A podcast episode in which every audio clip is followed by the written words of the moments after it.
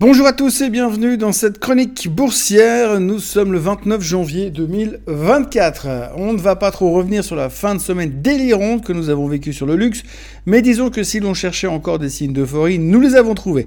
Vendredi, Bernard Arnault s'est donc transformé en messie et en déclarant qu'il était optimiste pour l'avenir, surtout le sien, il a déclenché un rallye complètement démentiel sur le luxe tout et tout ce qui s'y rattache. D'ailleurs, même les sociétés qui ont profité, même les sociétés qui ont profité de la fin de semaine pour euh, publier des chiffres pourris ont quand même bénéficié de l'euphorie ambiante. Le CAC 40 terminait la semaine au plus haut de tous les temps et plus rien ne nous faisait peur, mis à part euh, peut-être de rater le train, le fameux FOMO.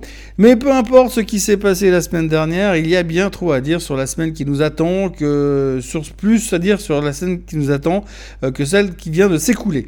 Dans les jours qui viennent, nous aurons une avalanche de chiffres macroéconomiques, mais nous aurons également une avalanche de chiffres trimestriels, parce que cette semaine, c'est la semaine des Magnificent Seven, puisqu'ils sont cinq à publier leurs chiffres du Q4 2023, Microsoft, Alphabet, Amazon, Apple et Meta seront euh, de sortie tout au long de la semaine. Et s'il y a une chose que l'on peut dire, c'est que ce sera à double tranchant. À double tranchant, parce que si c'est bon, cela voudra dire que l'on nous assure la continuité du bull market, puisque c'est quand même eux qui nous ont amenés où nous sommes. Et si c'est mauvais, bah si c'est mauvais, je préfère pas trop y penser. Toujours est-il que ça sera un gros morceau de notre semaine, le tout couplé aux chiffres de l'emploi US non-farm payroll et Jolst. Et comme euh, si ça ne suffisait pas, le FOMC meeting commence mardi et tout le monde attend que Powell laisse la porte ouverte à toutes les fenêtres pour laisser le marché rêver à une baisse des taux en mars. Une chose est certaine, c'est que l'on peut dire que le marché va bien, la confiance des investisseurs est à son top, et dire du mal des marchés ou être prudent sur la suite des événements est devenu extrêmement mal vu actuellement. Tout le monde est en mode FOMO, et on a tellement la trouille de rater le train de la hausse que l'on est prêt à sauter sur n'importe quelle occasion et inventer n'importe quelle justification pour acheter n'importe quoi. Et c'est ce qu'on appelle l'euphorie. Et en général, le mot euphorie, c'est la dernière étape avant le mot bulle spéculative. Pourtant, ce qui est assez fou dans le marché que nous vivons en ce moment, c'est cette capacité à ne voir que ce qui peut nous arranger. Non, parce qu'il ne faut pas se mentir, les seules choses qui nous font vibrer sont les suivantes. Tout chiffre qui peut laisser espérer une baisse des taux, tout chiffre qui laisse à penser que la récession ne passera pas par nous, tout commentaire optimiste après la publication de chiffres trimestriels, tout commentaire lié à l'intelligence artificielle et pour terminer, toute intervention médiatique du CEO de Nvidia, Jensen Wang, qui vient nous dire que l'IA, c'est trop cool. Et pour le reste, eh ben en fait, on se, fout, pas mal du reste. Hein. L'inflation n'intéresse plus personne. Le PCE qui est sorti vendredi laissait à penser que l'inflation était sous contrôle, mais qu'en même temps, elle ne baissait pas franchement non plus. Le fait que ça ne soit pas assez tranché nous a donc permis de nous concentrer sur autre chose. Autre chose comme le regard profond et ténébreux du roi de l'évasion fiscale français, Monsieur Arnaud, qui aura réchauffé à lui tout seul l'industrie du luxe pour des siècles et des siècles. Amen. Mais pendant que l'on se chauffe euh, sur à peu près que, et que l'on embrasse l'euphorie comme si nous étions tous CEO de LVMH, il y a le pétrole qui s'envole et étonnamment personne n'en parle et tout le monde s'en fout. Alors oui, je sais bien que nous roulons tous en voiture électrique et que l'électricité ça ne coûte rien et que du coup on s'en fout si ça monte à la pompe. Euh, cela étant dit, euh, j'ai tout de même de, de, la peine à croire que la hausse brutale du baril qui vient de prendre 8 dollars en 10 jours n'ait aucune conséquence sur l'inflation ces prochaines semaines. Je dois sûrement me tromper et me noyer dans le pessimisme excessif, mais disons que les attaques de drones qui ont coûté la vie à trois Américains ne vont pas rester impunies, et tout cela ressemble fort au début d'une escalade qui pourrait ne pas plaire, Surtout qu'une bonne partie du Moyen-Orient semble en avoir ras-le-bol des interventions américaines, ce qui ne devrait pas améliorer les tensions dans la région et in extenso ne devrait pas forcément calmer le jeu sur le baril. Et pourtant, pourtant, le marché a l'air de s'en foutre comme de l'an 40.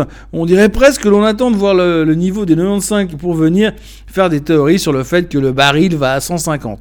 Enfin, moi je m'en fiche, je vais quand même garder dans un coin de ma tête que c'est pas top top de voir le baril monter et que tout le monde s'en fiche parce qu'ils veulent acheter du LVMH et du Netflix. Ce matin, à l'autre bout du monde, à l'autre bout de la planète, tout est dans le vert pour commencer la semaine. Pourtant, une cour de justice de Hong Kong vient d'ordonner la liquidation judiciaire d'Evergrande, le développeur immobilier le plus endetté de la planète. Il faut tout de même reconnaître que c'est très étrange. Lorsque l'on a commencé à mettre le doigt sur le problème Evergrande, euh, on nous a vendu la chose comme étant une catastrophe mondiale et que si Evergrande partait en faillite, les conséquences seraient dramatiques pour les marchés financiers un peu partout dans le monde et la, contagion serait terrible. Bah, nous voici donc plus de deux ans après. Euh, les marchés sont au plus haut de tous les temps. oui, ok, part en Chine. Euh, et Evergrande part à la casse dans l'anonymat le plus absolu presque. À l'heure actuelle, le Japon est en hausse de 1%. Hong Kong et la Chine grimpent, euh, grimpent aussi, pardon. Euh, la Chine de, 0,3% et Hong Kong de 1%. Pas de quoi fouetter un dragon chinois. Le pétrole est donc à 78,42, l'or est à 2044 et le Bitcoin s'est réveillé et repart à l'assaut des 43 000 comme prévu. Joe Biden a donc annoncé que les USA allaient répliquer aux attaques Houthis de ce week-end.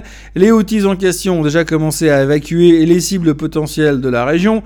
La trouille, ça se commande pas, ce qui devrait bien décontracter le trafic maritime par là-bas. Et puis, il y a un truc qui revient régulièrement dans les paroles de Biden, c'est qu'il qualifie les Houthis de rebelles soutenus par l'Iran. On se, réjouit, qu'ils se chauffent en direct avec l'Iran.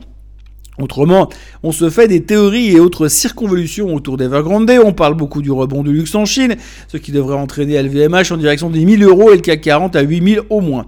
Et puis pour le reste, on se contente de, commenter le fait que cette semaine sera longue, chargée et compliquée, que ce soit en termes de chiffres du trimestre ou de chiffres économiques. Euh, pour le moment, les futurs sont en baisse de 0,13%. Ça ne sent pas vraiment la correction puisque l'optimisme reste la règle numéro 1 en ce début euh, de semaine. Euh, et côté chiffres trimestriels, la semaine commencera doucement et tout le monde aura les yeux fixés sur Microsoft et Google demain soir après la clôture.